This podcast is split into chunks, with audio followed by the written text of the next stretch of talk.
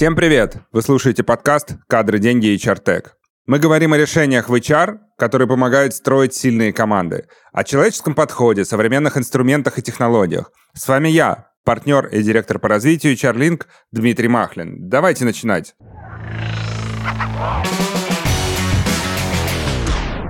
У меня сегодня в гостях Дмитрий Смыслов. Дмитрий – вице-президент по персоналу в компании БКС.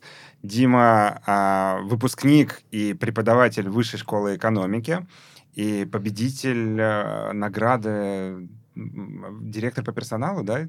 Ну, я не помню, там разные награды были, да. Но в ассоциации менеджеров э, как-то было дело, да, меня признавали HR-директором. Не, не Да, лучшим HR-директором своей индустрии. Когда я работал на московской бирже.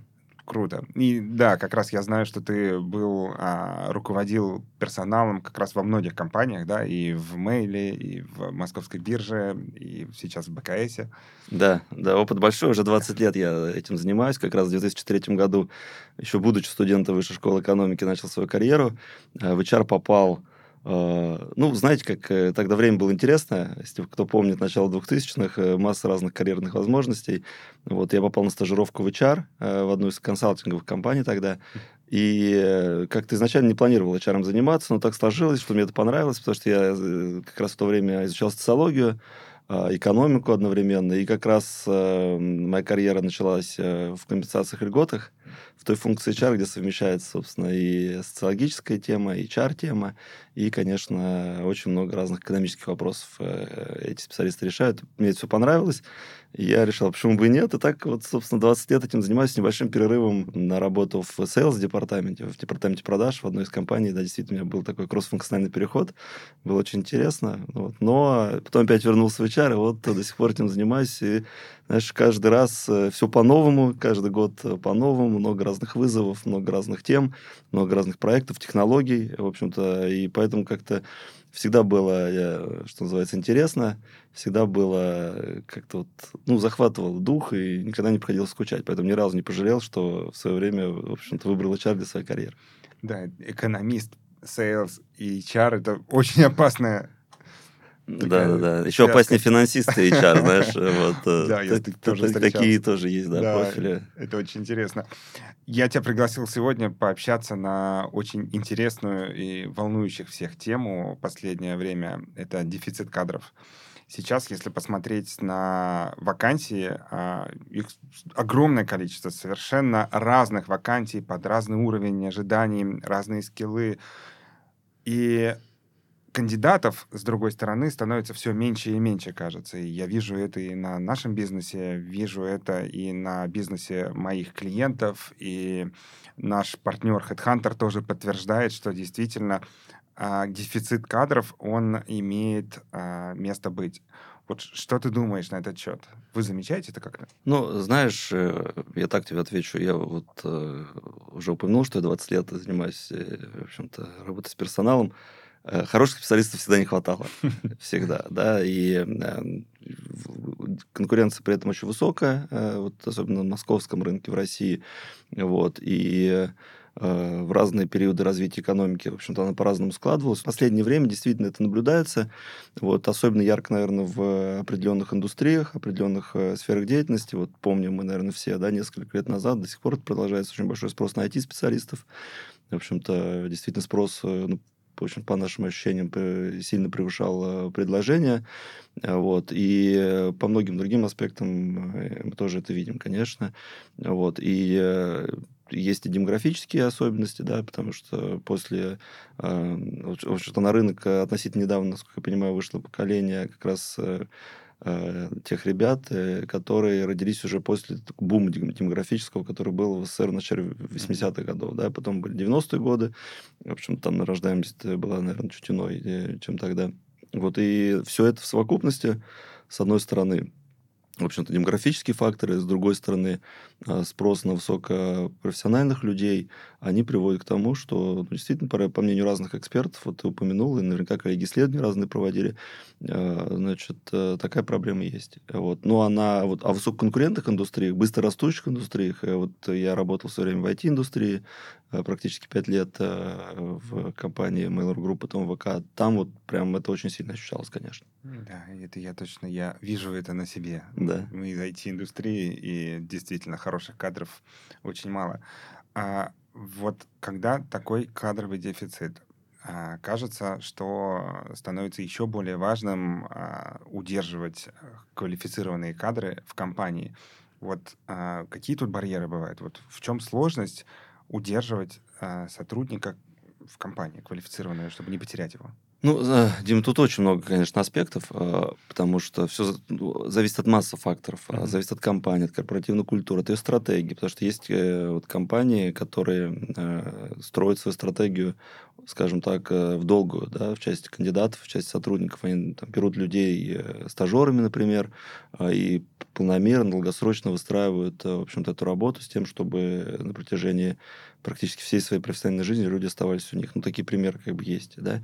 Вот. А, плюс, наверное, что еще очень сильно влияет, это тот самый пресловутый спрос предложения на рынке труда. То есть, mm-hmm. когда есть определенный бум, и спрос высокий на определенных специалистов, им очень сложно удержаться внутри компании, бывает, да, даже если, в общем-то, в компании все хорошо. Но это, на самом деле, знаешь, в HR, как меня когда-то учили, есть три классических проблемы проблема привлечения, проблема мотивации, проблема удержания, да. В общем-то, я помню, мы когда еще когда давно стратегии рисовали, в общем-то, по этим трем факторам раскладывали наши активности, которые там, ну, в той или иной степени по-разному э, в разные годы акценты приобретали. Когда тебе нужно больше привлекать, когда тебе нужно больше удерживать, но мотивировать тебе нужно всегда.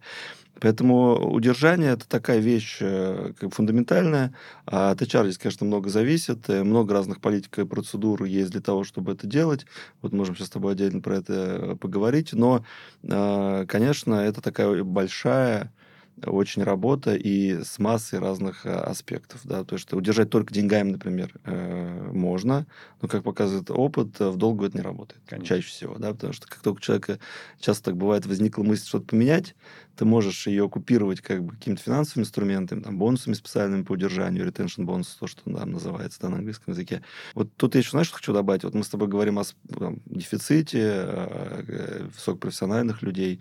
Именно вот в этом сегменте, да, где дефицит особо ярко чувствуется, для этих людей, как бы, ну, на мой взгляд, чаще всего э, не, не деньги являются главным мотиватором Конечно, для удержания. Да. И тут очень важно как раз заниматься, наверное, ну, тремя вещами. Понятное дело, что конкурентное предложение тебя должно быть с точки зрения компенсации льгот. Ну, это как бы а, основа, да, это необходимое, но недостаточное условие. А для того, чтобы это в целом работало, нужно, конечно, чаще, чаще всего представлять две вещи – интересные проекты, чтобы было, в общем-то, чем заниматься и расти.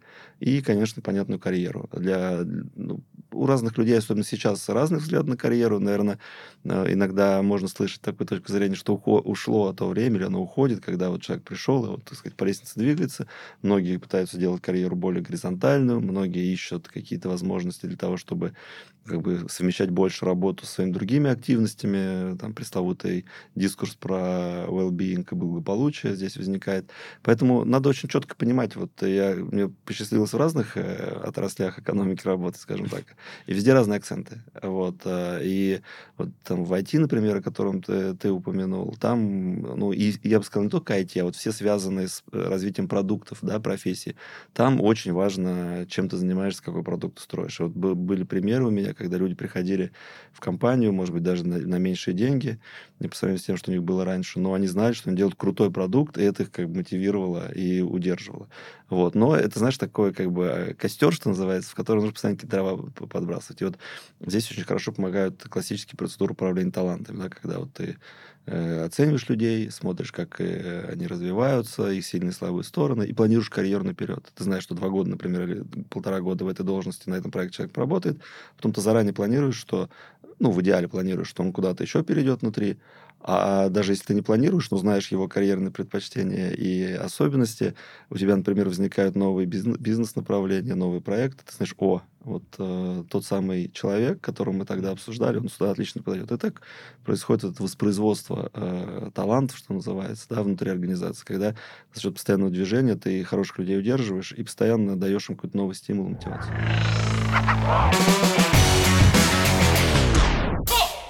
Меня тут пригласили э, выступить на форуме HR э, через пару недель в Питере. И э, я вот думаю над темой, и тема должна быть какой-то социальной. Как раз э, у меня были мысли по поводу осознанности.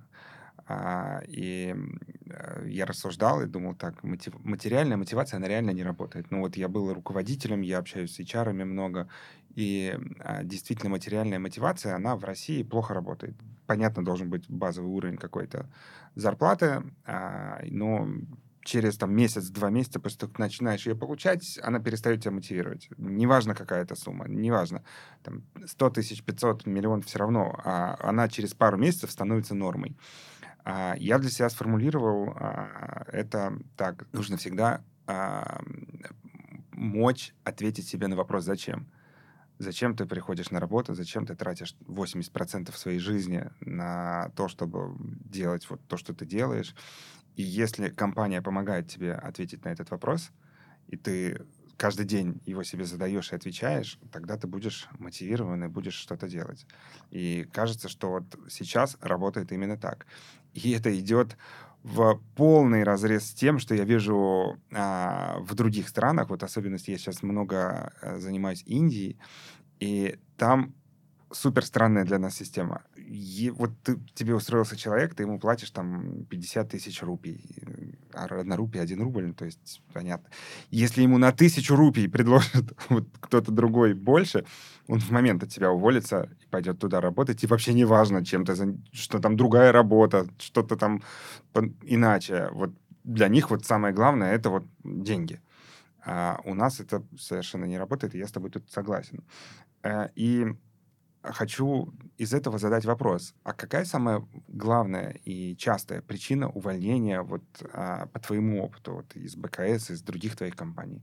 Ну, конечно, все компании делают экзит-интервью, интервью выходное, когда человек mm-hmm. уходит, они, в общем-то, спрашивают причины. Когда ты с человеком говорить обычно гораздо больше, чем одна, да, потому что это совокупность э, факторов, которые приводят к такому решению. Но доминирует чаще всего э, э, вот как раз вот эта пресловутая история с э, возможностями для развития uh-huh. и карьеры. Но опять же, я сейчас сделаю поправку на те компании и те отрасли экономики, где я работал. И я думаю, что в разных локациях, в разных индустриях по-разному может быть. И ну, закон спроса предложений финансов в том числе никто не отменял. Я, я тут с тобой согласен и не согласен, потому что все равно э, вопрос как бы равновесной зарплаты или той зарплаты, которую как бы человек сдвигает Э, даже если ему очень хорошо и комфортно, это всегда вопрос относительный, да, то есть э, на каких-то рынках он может быть очень чувствительный, особенно там, где предложение большое, mm-hmm. именно вот рабочей силы, да, скажем так, вот, а где-то, наоборот, этот, эта чувствительность, да, эластичность по зарплате, в общем спрос предложения, она может быть другой. Вот, поэтому, если вот смотреть формально на вот причины, которые я изучаю, чаще всего доминируют, ну, три я тебя расстрою. Одна из них это зарплата, вот, а второе это, э, собственно, карьерные возможности и возможности для развития, вот. И третье, ну, бывает так, что не подошла компания, культура, э, среда. Вот как-то так. Хотя их на самом деле много, да, вот мы это полотно все время анализируем с коллегами. Вот, они могут меняться в зависимости от времени, но э, вот эта пресловутая э, карьерная перспектива, возможности для развития, они вот всегда где-то вот в топе присутствовали, по крайней mm. мере. Интересно, такая общая история, мне кажется, да?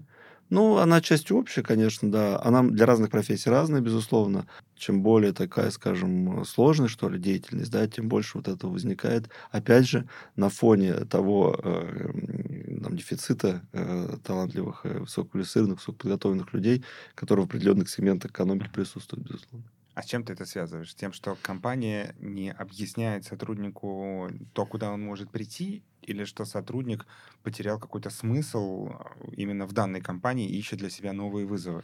Ну, знаешь, у нас, как в России говорят, у соседа трава всегда зеленее, да? Вот. Чаще мы, ну, все мы люди, да, все мы знаем, что кажется, что где-то там вот так вот классно и прекрасно.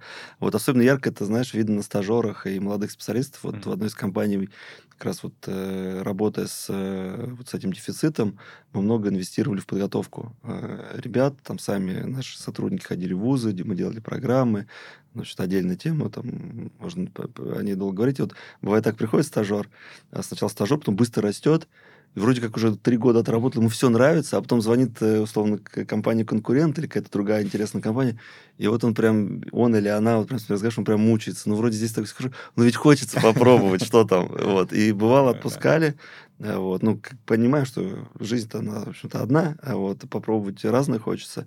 Вот, но потом часто так бывало, ну, что вроде плюс-минус то же самое, может, что-то лучше, что-то хуже, вот, но все равно вот радует, что вот этот поиск какой-то смысла, как ты говоришь, поиск интересных задач, он, он есть, да, среди вот многих э, специалистов, с кем я работал. Вот, мало таких, знаешь, спокойных, что ли. Ну, вот это, наверное, стоит в таких э, как бы быстрорастущих организациях, конкурентных организациях, которые на, нацелены на движение вперед, на развитие, на создание чего-то нового.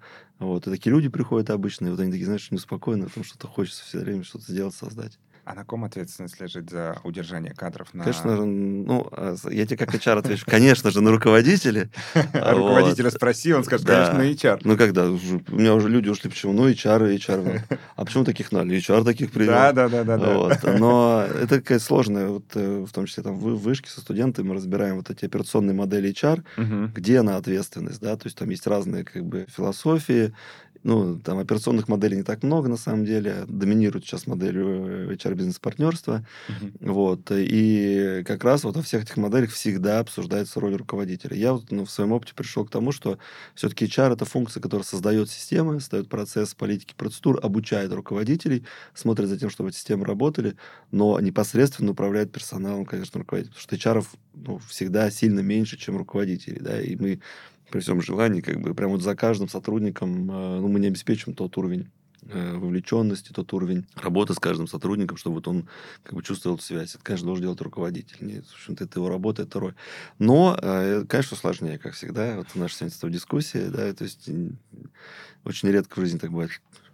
Один плюс один равно два, всегда там какая-то сложная э, квазирегрессионная зависимость, да, там много факторов, много переменных, вот, но есть же такая поговорка, что приходит в компанию, уходит от руководителя. Да.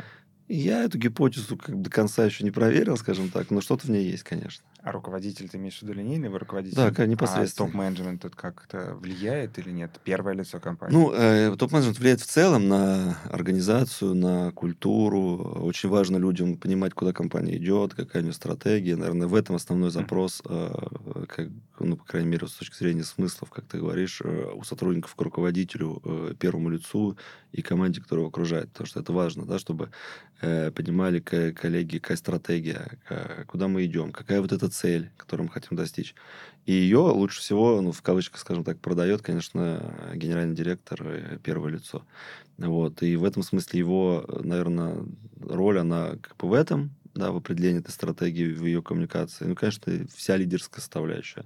Замотивировать, вовлечь, направить, э, понять, что точнее, сделать вот это понимание, создать ощущение, что э, топ-менеджер он такой же, как, э, в общем-то, и любой сотрудник, да, он, все в одной лодке, вот, что он понимает проблемы людей, понимает, в общем-то, что надо делать, и старается, в общем-то, эти проблемы решить и сделать так, чтобы компания работала интересно, хорошо, вот. Ну и, конечно, амбициозно, чтобы было. Это очень важно для многих, как мы с тобой обсудили.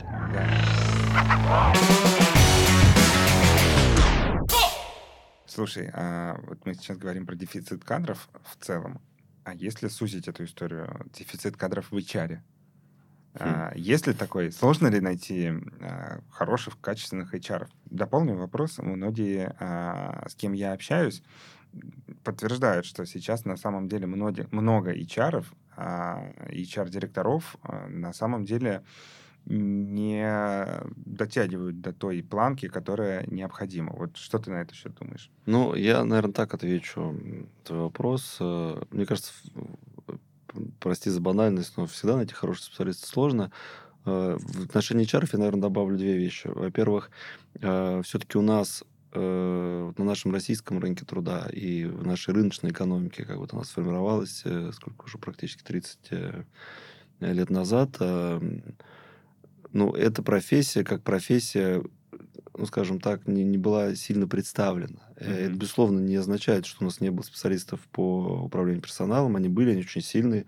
Я думаю, что в промышленности, в советской в том числе, и вот в тех индустриях, где Советский Союз был силен, много было очень высококлассных э, специалистов. Но вот в рыночной среде э, вот так случилось, что ну, как появилось гораздо больше в общем-то, и организаций, возможностей компаний.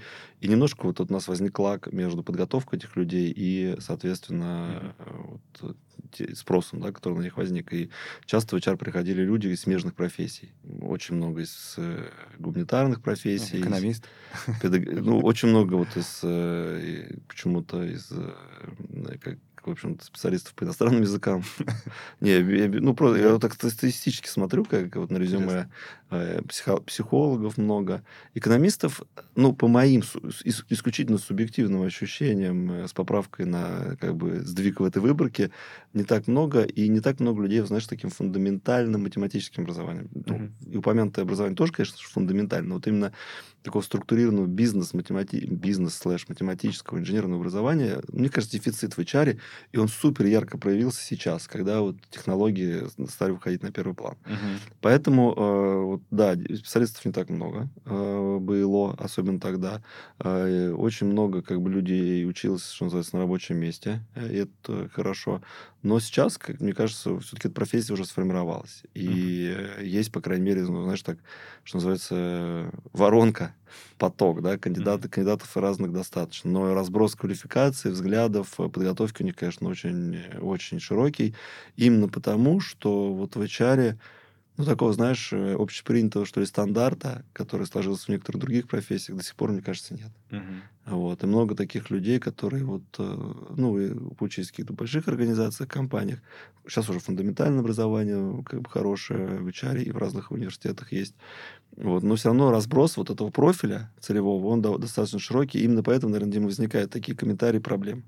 Что вроде он не дотягивает до куда-то, а вот до куда, а не, до, не дотягивает, да?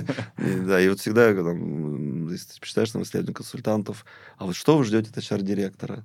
Ну, все там чего-то такого ждут, да, разного. Вот. А, но чаще всего это сводится к, там, к трем вещам к, к тому, чтобы человек понимал, как связан бизнес и персонал, то есть как, как, как в общем-то, персонал должен, какой персонал должен быть, как он должен быть организован, какая у нас должна быть политика, процедура, ну и, в общем, HR-стратегия для того, чтобы бизнес-стратегию реализовывать. Второе, чтобы человек понимал, как бы, текущие будущие вызовы между вот этим, да, и строил как правильную политику.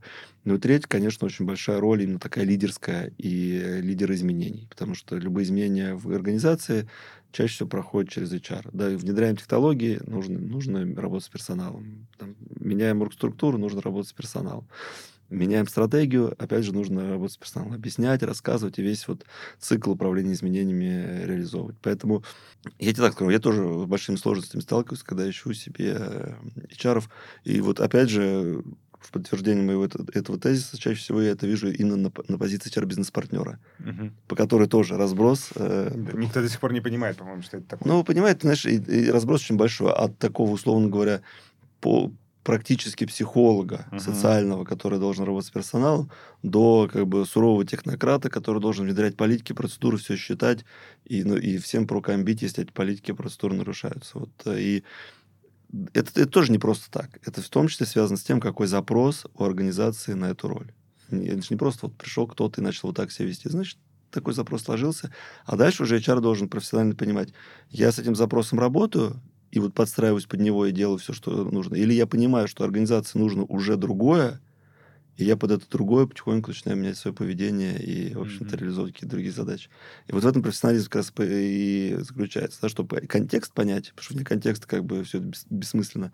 И дальше уже в этом контексте как бы работать, думаю, в том числе о завтра, а не только сегодня. Слушай, смотри, а если нанял неквалифицированного селза, то страдает а, клиент. Меньше продаж компания совершает. Если нанял плохого разработчика, то в продукте будет ошибка, либо он будет не вовремя выпущен. Если нанял, я не знаю, поддержку плохую, то, опять же, страдает клиент. А что будет, если нанять некачественного HR-директора? Интересный, конечно, вопрос. Я думаю, опять же, возникнет вот этот, вот этот разрыв между тем, что нужно компании, и тем, что дает э, компании персоналу и менеджменту, и тем, что дает HR. Вот. Э, ну, качественно, некачественно, это опять же такой, как бы... Мы уже сам, обсудили, да. Сам понимаешь, да, в общем, термин ну, не очень точный в данном случае. Я бы сказал, неподходящий, правильно, да? Угу, Потому что раз, разные есть директора под разные компании, разные ситуации, они там лучше или хуже подходят. Вот, и важно этот матч найти. То есть он должен быть между тремя вещами. Между это очень важно, на самом деле, между первым лицом и HR-директором, потому mm-hmm. что очень должна быть тесная связь между этими двумя э, ролями. Ну, как, знаешь, говорят, есть такое, ну, в классике есть такое трио управления организацией, э, э, вот именно управление с точки зрения корпфункций. Я сейчас не беру бизнес и, mm-hmm. и производство или там разработку. Это финансы, HR и SEO. Mm-hmm. Вот эти три, э, знаешь, как в треугольнике, они должны быть э, четко расположены, чтобы и, и со своими ролями, чтобы э, правильно бизнес-стратегию реализовывать. Поэтому вот нужно попасть в это, в это раз. Два, человек, ну, можно как угодно HR классифицировать, но тоже можно как бы определенный профиль дифференцировать, да, по определенным параметрам. Там кто-то больше склонен к, к экономической работе в HR, да, к компенсациям льготам, угу. к работе с численностью, структурами. Кто-то больше склонен к обучению развитию кто-то больше как бы склонен именно на работе с культурой, созданию, созданию определенной среды, командообразования и так далее. И на разных, на разных стадиях, раз, э, развитие компании, б, в разных, э, опять же, организациях, индустриях может быть разный спрос. И вот кто-то, кто очень хорошо себя чувствовал, например, вот в жесткой э, процессной среде, если он окажется в такой вот хаотичной в каком-то смысле с точки зрения процессов, но очень бурной организации с э, определенной культурой, где там как бы иерархия, может быть, не так важна, или что-то еще не так важно, именно такая структурированность, им будет очень сложно. Вот. Я такой тоже на своем опыте проходил. Вот. Когда ты из одной культуры подаешь в другую, они обе интересные, обе дают офигенный бизнес-результат, угу. но ты понимаешь, что тебе надо сильно перестраиваться, чтобы соответствовать э, вот, всей той среде, которая есть. Это вот второе. Ну, третье, конечно, это ну, в общем-то, знаешь, такой запрос, который, запрос должен быть четко сформулирован э, к HR, в том числе вот то, что мы с тобой обсуждали про планку. Uh-huh. Вот. Если он такой вот, ну, вроде, и, давай, HR, приди, и, э, знаешь, такое отношение как к волшебнику, что вот такое случится волшебно, все станут как бы такими, какими они сейчас не являются, и, и вдруг э, как бы что-то поменяется. Это очень сложно. Вот. Ну, вот в этом, наверное, главное отличие. А HR и ряд других профессий, от, например, продаж или производства. Вот в продажах ты продал, вот твой результат, вот калькулятор взял, посчитал, да. В производстве тоже. Выпустил сколько нужно, не знаю, процент брака, эффективность, экономика и так далее. В HR, ну да, текучесть можно померить, вовлеченность, но, как мы с тобой обсудили, на нее влияет и менеджмент, да, и куча, так далее. куча факторов. Поэтому такая вот, э, это очень комплексная роль, вот, она предполагает, и это профессия, да, вот то, что мы с тобой обсуждаем, потому что много, мне кажется, вот у нас такого, что кажется, что вот я пойду в HR, потому что я, не знаю, люблю работать с людьми. Угу. А, этого недостаточно, да, это профессия, тоже много чего знать. Трудовой кодекс для начала, а, разного рода технологии, перформанс-менеджмента, оценки, рекрутмента. Ты, в общем, как человек, который с HR глубоко связан, понимаешь, что там такая же технология, угу. только это менеджмент, да, технологии управления, их много. Если ты им не владеешь, ну, тебе будет сложно. Поэтому, э, конечно, вот это тоже очень важно, как раз свой, свой профессиональный уровень э, в этом смысле постоянно развивать и поддерживать.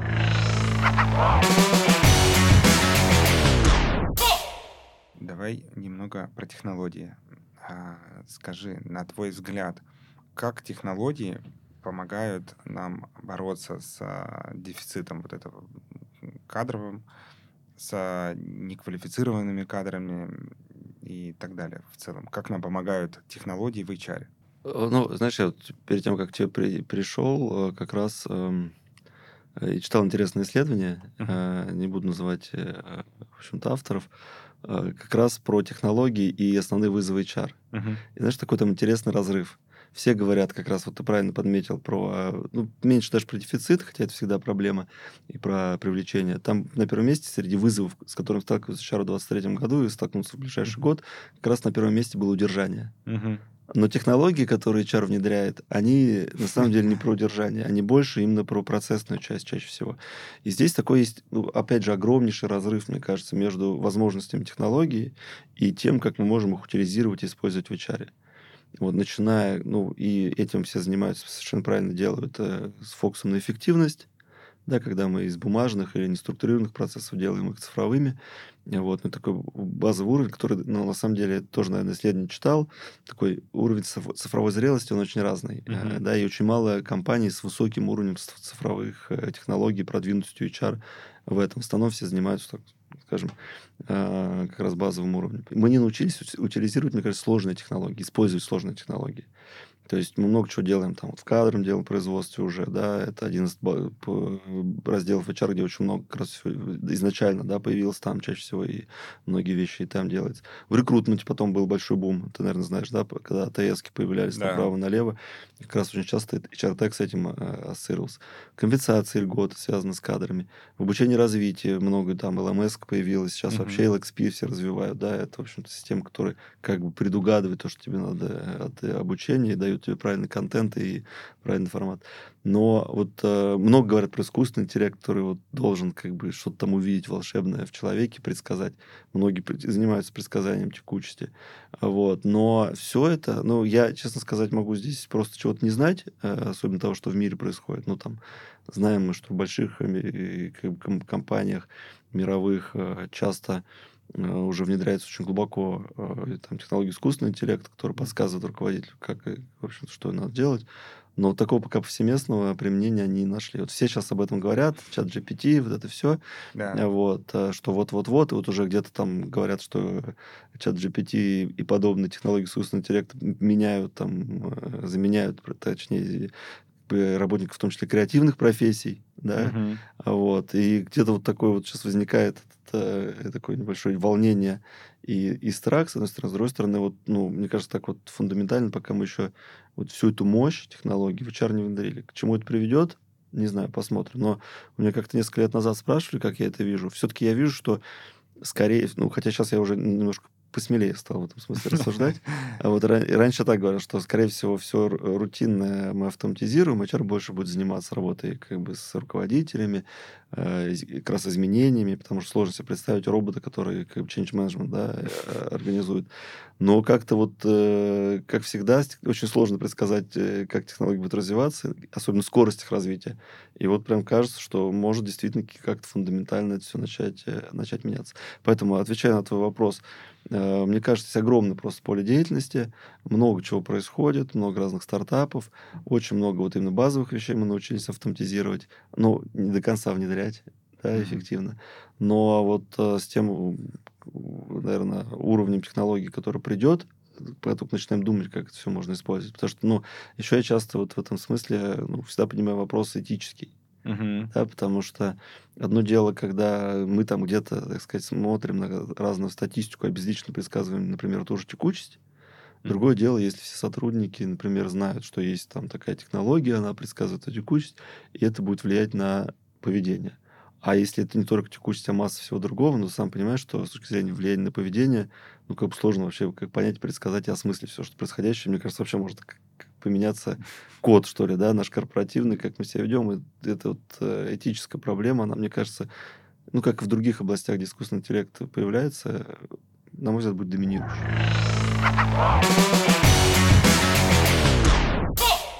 Ты работал в многих компаниях, и судя по твоему списку, они все довольно технологичны. Какую бы компанию не затронуть, они все... Повезло мне. Повезло тебе, да. вот. А скажи, вот рассуждай сейчас, какой твой идеальный э, технологический стек в HR, вот инфраструктура HR, IT? Да, слушай, ну у меня поменялось на самом деле mm-hmm. Точка зрения. Раньше у меня была такая монументальная, что ли, да, теория, когда вот одна большая система, все очень популярная. Да, все в ней. Вот. Ну, почему? Потому что это, помимо экономической составляющей, да, это еще удобно управленчески, да, когда, особенно uh-huh. в больших организациях, территориально распределенных, где разные бизнес-юниты, ты просто так, в один процесс внедрил, И, ну, это так эффективность управления, да, и как все хорошо. А плюс ты все видишь, все знаешь, все по твоим лекалам живут. Когда я попал в организацию более фрагментированную с точки зрения бизнес-юнитов, не, не, не, не с точки зрения управления, а с точки uh-huh. зрения именно их сути, да, вот там, э, вот в, там в одной организации были разные продукты на разной стадии э, развития, какие-то уже там стартапы еще, да, какие-то уже зрелые продукты. Э, где-то фокус был на экономику, где-то фокус был там на аудиторию, например, mm-hmm. да, что-то mm-hmm. такое. И ты понимаешь, что вот такой единый, монолитный, супер-мега HR-тег, ну, он невозможен просто, Конечно. да, потому что, а его, его нет, да, на самом-то деле. Ну, есть, конечно, пример, но вот такого вот прям э, и, и мало очень, да. А во-вторых, э, и вот во всех следующих мы видим все равно, может, потому что его нет, либо он очень дорогой, либо его уже нет, да, вот, ты как бы начинаешь строить вот это лоскутное одеяло. Ну, конечно, равно архитектура должна быть одна. Вот отвечая на твой вопрос, значит, все равно должна быть единая целостная архитектура данных, потому что без этого никуда. Вот, а дальше уже ты можешь надстраивать разные штучки, ну, либо ты можешь купить, или создать сам что-то mm-hmm. одно большое монолитное. Но всегда это монолитное должно быть э, заложенной степенью гибкости, особенно сейчас. Знаешь, ну, ты знаешь, да, все больше идет фокус на кастомизированный подход к сотруднику, все больше идет фокус на такой кастомизированный подход к бизнесам. Mm-hmm. Вот это вот такая э, как бы единообразная модель, она уже не очень эффективна. Поэтому система должна быть архитектурно одна, данные должны быть одни, процессы должны быть э, понятны, но их как бы разнообразие, вариативность и возможность кастомизации должна присутствовать. Вот uh-huh. э, я с этим столкнулся, это, конечно, сильно помогает. Но для этого, ты понимаешь, ты должен очень либо обладать командой, да, ты должен, у тебя должна быть команда в, в, внутри компании, которая только тебя поддерживает с точки зрения IT. Ну, либо надо что-то вот как докупать, и это всегда сложно, или как-то еще доделывать, это всегда сложно. Вот. Ну и плюс часто нам, как чарам, ну, приходится долго выбивать, что называется, финансирование да, под наш проект, потому что, в отличие от других каких-то тем, ROI там не, не очевиден сразу. Mm-hmm. Вот, и когда э, все равно компания, все равно, когда большинство компаний приходит, что надо вкладывать в HR-технологии, процесс все равно движется, везде движется. Но он не может быть не так быстро, как при наших таких вот прямых бизнес-функциях, где вложил, поменял, либо сразу экономию получил, либо как бы какой-то рост показатель. Ты сейчас упомянул про то, что единая система, а к ней ты либо создаешь что-то, либо покупаешь. А вот где та грань? Вот когда надо самому создавать, а когда надо покупать? Просто вот мы, а, так как мы продавцы, по сути, а, решения, мы в крупных компаниях часто сталкиваемся с проблемой, с конкурентом. И главный наш конкурент на самом деле не кто-то вот на рынке другой, uh-huh. а главный наш конкурент это собственная разработка, потому что в России крупные компании довольно технологичны, и им часто про- проще самим создать продукт, чем купить его на рынке. Вот и, кстати, они часто возвращаются потом к нам, потому что кадровые до — это такая штука, которую сложно самому создать, кажется легкой, а потом начнешь копать, и там оказывается очень сложно. И где вот та грань, когда вот ты решаешь купить или создать? Знаешь, мы даже в свое время матрицу такую делали. Угу. А, я думаю, что все равно доминируют две вещи. Ну, два фактора. Экономика, угу. да, потому что часто оказывается, что создать дешевле.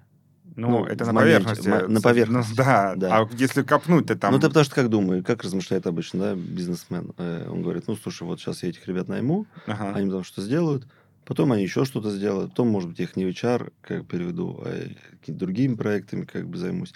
А тут, например, покупаешь что-то большое, ты должен фи платить, ну, платеж там ежемесячно, если это какая-то облачная технология, либо в интеграцию там очень много вкладывать, либо uh-huh. в саму покупку, лицензии и так далее. И э, тут, конечно, вот эти кейсы, они очень сложны, ты прав. Есть, с одной стороны, вот если так в лоб читать, кажется, что так, но с другой стороны, вторая теория, ты купил, и все, как бы, да, и у тебя, у тебя этого, этого всего нет. Тут, поэтому тут сейчас не будем ходить в, это, в эти экономические расчеты, но вот так, mm-hmm. с точки зрения заказчика, то, опять же, от задач зависит. Если ты большой, регионально распределенный, ты вырос там очень быстро, и тебе нужно привести в порядок процессы, угу. лучше, конечно, большой сразу купить. Да, почему? Потому что хочешь, не хочешь, это как финансы, знаешь, вот, ну, насколько я понимаю, я не финансовый директор, тут я могу сейчас что-то не то сказать, что называется, но обычно же как, когда ты внедряешь там какую-то фундаментальную систему ERP-шную, угу. ты процессы все выравниваешь, да, и у тебя как бы прозрачность процессов возникает. Хочешь, не хочешь, а будет вот так, ну, да, да, как в этой системе. Вот в, в том числе это в HR работает, да, то есть ты хочешь, не хочешь, а будет вот так. У нас как прозрачность и управляемость. Вот. А дальше уже ну, ну, начинается вот этот микс, да, либо ты пошел до конца и купил супер-мега ERP-систему HR со всеми там а, аспектами, то, что мы выше говорили, либо ты, опять же, анализируя экономику, плюс ты имеешь людей, команду, э, возвращаясь к дефициту, как бы никто не хочет никого отпускать, правильно? Вот ты, э, там, тебе не надо, наверное, заново придумывать, самому писать там систему кадрового учета базовую, базу данных, да, там всем известные, в общем-то, решения есть. И, ну, это как бы экономически странно. Да. А дальше ты уже начинаешь, э, имея ее, можешь уже как бы начинать творчеством заниматься. Угу. Поэтому тут, знаешь, как бы это пути эти такие, они очень витиеватые у всех компаний, много разных факторов складывается. Я вот сам в этих дискуссиях много раз участие принимал, когда я приходил, говорил, давайте вот купим вот это вот.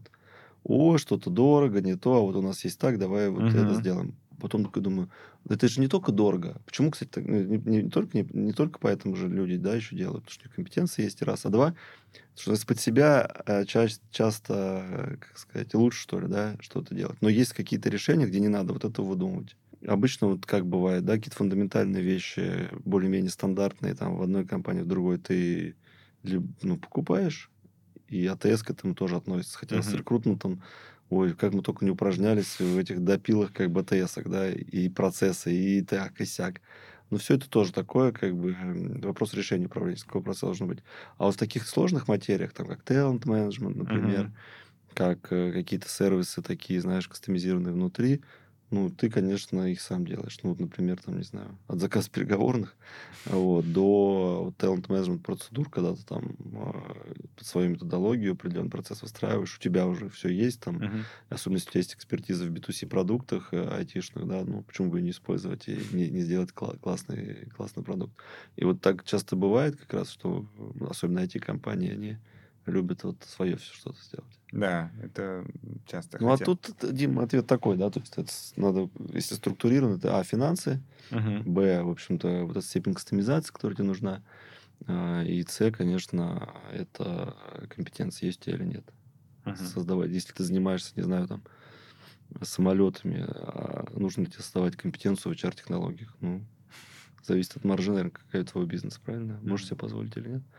Потому что это время же все равно чем плюс готовый шинтов купил, как бы, и типа внедрил. Хотя начинается потом уже отдельная история с внедрением, конечно. Ну, ты же получаешь, покупаешь не только решение, ты покупаешь компетенцию эту самую как раз. Ну да. То есть кажется, что вендор, который э, про, видел там, 200, 300, 500 таких компаний, понятно, что они все уникальны, но он видел это уже и внедрял.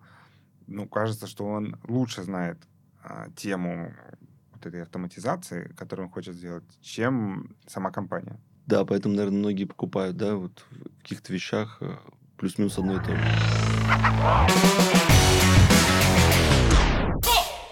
А давай пофантазируем. А, как ты думаешь, вот, а, вот автоматизация и кадровый дефицит, а, может ли автоматизация достигнуть такого уровня, что люди, в принципе, будут не нужны? Особенно в HR. Ну, э, такая, да, жаркая дискуссия по этому поводу. Э, ну, как некоторые экономисты отвечают, сколько мы технологических революций уже пережили. И как-то люди все нужны, да? Минимум четвертая уже идет. Да, да, поэтому люди же никуда не делись, все, все как плюс-минус работают, чем-то занимаются. У нас сейчас в стране Э, очень низкая безработица, например. А вот, а, да и вообще в мире, да, она как флуктуирует, но mm-hmm. все равно сказать, что 50% людей как бы сидят, а, а за них технологии что-то делать не приходится. Просто меняются роли, да. Если раньше ты сидел сам, как бы, это таблички заполнял, то теперь там, условно говоря, что-то автоматически происходит. И, наверное, главная вещь, которая происходит, это ну, вот это постоянное развитие компетенции людей, да, то есть то, что раньше делал ты, теперь делает uh-huh. робот или там технология, вот, и ты как бы ищешь себе новое применение, вот, и этот value все больше и больше от тебя становится. Ну, то есть, смотрите, как у нас экономика ми- мировая плюс-минус все равно растет всегда, численность населения растет, вот, в разных странах, конечно, по-разному есть там всякое, да, мы знаем, но концептуально все равно какой-то вот такой как бы постоянное mm-hmm. развитие компетенции происходит. Поэтому мне кажется, вот если так уйти от этих философских э, совсем тем, то ну, как, трансформация рабочей силы будет происходить да, так если экономическим языком говорить, с точки зрения именно навыков, компетенций, профиля. Вот. А в HR, ну, все-таки я пока базовой своей теории придерживаюсь. Наверное, вот эти вот Э, очень много все равно у нас до сих пор в HR, даже с внедрением технологий такой рутинной, однообразной, монолитной админ работы, ее будет все меньше, меньше, меньше, меньше, мы больше будем заниматься как раз вот людьми, что называется, управлением, э, решением их проблем, пониманием того, какие технологии и процессы, и политики нужны. Ну, просто я думаю, формат будет меняться. Ну да, конечно, те, кто э, не будут поспевать, наверное, за вот этим темпом, и искать для себя новые области применения, их создавать их на самом деле для себя, угу. там могут быть проблемы, конечно. А кто ответственный за то, чтобы люди э, искали вот эти новые компетенции и вот за трансформацию рабочей силы, как ты говоришь? Ответственно государство, компания, руководитель, сам человек, кто ответственный? Ну, слушай, ну это совокупность, да, как всегда. То есть э, мы с тобой сегодня к, к этой теории приходим. Uh-huh. А, то есть ты можешь очень сильно хотеть, но нет э, инфраструктуры, как бы, да. Поэтому, ну, и ты видишь, что государство много чего делает, да, меняя и форматы обучения, внедряя новые какие-то стандарты. Вот я сейчас говорю уже о таком профессиональном образовании. Мы же видим, да, это очень такая э, фундаментальная а, конструкция, которую, ну, там и не надо, наверное, так вот, знаешь, менять там то есть все направо-налево. Ну, постепенно мы видим, да, новый формат. Очень много бизнес стали увлекать э, учебные заведения в свои mm-hmm. э, программы, вообще в процесс обучения. Такой хороший, ну, я, по крайней мере, в IT это вижу хороший синтез, когда фундаментальное образование очень хорошо согласуется с тем, что конкретно бизнес решает. Uh-huh. Вот. В принципе, много там какой-то среды создает. Компании, да, безусловно, компания в этом как бы заинтересована, да, в том, чтобы вот эта трансформация происходила, особенно на тех индустриях, где это прям кого-то в лоб касается, да, который, ну, вот, помнишь, раньше очень большой был дискурс, и, ну, сейчас до сих пор есть, что с внедрением цифровых технологий э, как бы нужно людей обучать этим технологиям. Uh-huh. И большие, вот я органи... ну, знаю организации, организаций, которые прям этим занимаются. Но мне кажется, все равно как каждый ответственен за свою судьбу, и э, основным драйвером все равно должен быть человек. А задача вот э, корпоративного мира и государства это создать правильную среду и стимулы для этого. Я с тобой тут полностью согласен. И в подтверждение а, я как со стороны вендора хочу сказать, что на самом деле ты удивишься, какое количество входящих заявок мы получаем именно от кадровиков, это HR, вот на сайте нам оставляют заявки, и они, ну, мы проводим исследования, естественно, и а, главный ответ, почему они оставили эту заявку, не потому, что им интересно внедрить КДО у mm-hmm. себя, а потому что они хотят научиться это делать. Mm-hmm. То есть они хотят, чтобы мы, внедрив им КДО, повысили их профессиональный уровень, и чтобы они ушли из зоны риска, в которой они, естественно, находятся. Вот особенно вот все рутинные профессии, они находятся в зоне риска. И это интересно. Интересное наблюдение. Я никогда об этом так не думал, пока вот не проанализировал. Ну, вот, людей нельзя недооценивать. То есть все же прекрасно плюс-минус понимают, да, э, в общем, как, что э, может быть, в общем этими рисками, в том числе профессиональными, и карьерными, и вообще как бы люди, видишь, даже на твоем примере стараются управлять. Да, это классно. Дим, спасибо тебе большое. Это была очень интересная а, беседа на спасибо. животрепещущую тему. А, у меня такой стандартный вопрос к моим гостям. Скажи, кого бы тебе было бы интересно видеть а, здесь, вот на, на этом месте, у меня в гостях? Ну, а, я, наверное, скажу конкретно фамилию. Uh-huh. Вот. Мне кажется, очень интересно посмотреть как раз, а, послушать э, коллег, которые ну, большие изменения в HR э, реализовали как раз на стыке вот технологий uh-huh. и, э, собственно, системы управления персоналом. То есть те, которые какой-то большой какой-то шаг сделали, может, где-то рискнули, вот, перейдя на какие-то новые модели. Э, потому что, ну, вот про операционные модели мы с тобой говорили, ну, за этим стоят и технологии, процессы, и культура, и все на свете. Их не так много э, в HR. Вот после модели HR бизнес-партнера, которую вот э, Дэйв Ульрих в свое время проработал, пока, не, ну, на мой взгляд, пока, пока не появилось какой-то новый такой доминирующий. Вот есть в исследованиях речь про так, AI-based, а, то mm-hmm. называется, да, иску... AI-based, искусственный интеллект, а основан на технологиях модели HR. Вот таких, как бы, если бы таких ты гостей приведешь, кто пытается это сделать, это было бы, конечно, супер круто. Это был подкаст «Кадры, деньги, 2HR», где мы обсуждаем технологии и HR. Спасибо. С вами был я, Дима Махлин, партнер и директор по развитию компании HR Link, и Дима Смыслов, вице-президент по HR компании БКС. Спасибо. Спасибо большое.